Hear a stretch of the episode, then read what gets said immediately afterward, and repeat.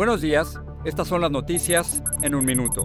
Es viernes 16 de junio. Les saluda Max Sides. Al menos tres personas murieron y decenas resultaron heridas cuando un potente tornado golpeó la ciudad de Perryton, en Texas. Las autoridades dijeron que unas 200 viviendas resultaron dañadas y decenas de miles de clientes se quedaron sin electricidad.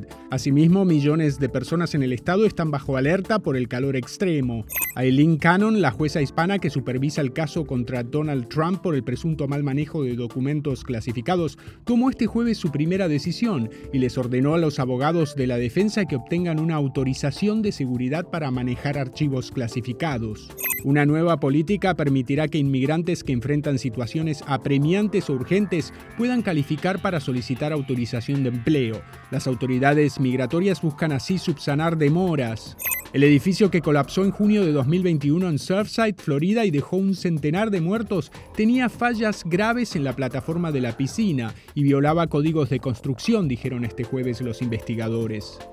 Más información en nuestras redes sociales y univisionoticias.com.